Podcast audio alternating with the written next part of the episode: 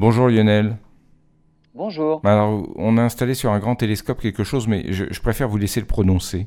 C'est beaucoup plus simple. On va parler d'un spectroscope. Un ah. spectroscope qu'on a installé sur un, sur un télescope qui se trouve sur l'île de La Palma, hein, qui est actuellement connue pour l'impressionnante éruption volcanique du Cumbre Vieja.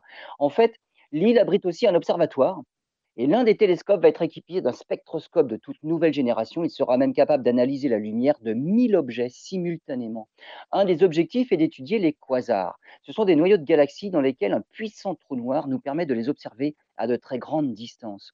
Un autre objectif est d'étudier des objets plus proches, hein, comme des naines blanches. Ce sont les restes des étoiles comme le Soleil.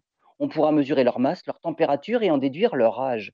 C'est de la véritable archéologie galactique qui permettra aux astronomes de mieux comprendre la structure de notre galaxie, la répartition des différentes étoiles et leur évolution.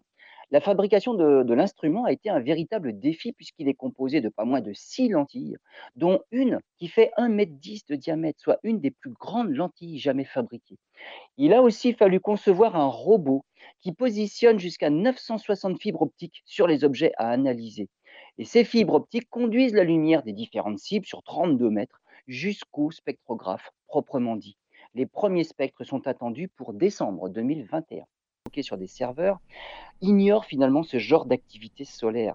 Les recherches continuent avec l'analyse de troncs d'arbres préservés depuis les 12 000 dernières années pour mieux évaluer la fréquence de ces super éruptions solaires dont il ne faut absolument pas ignorer l'existence.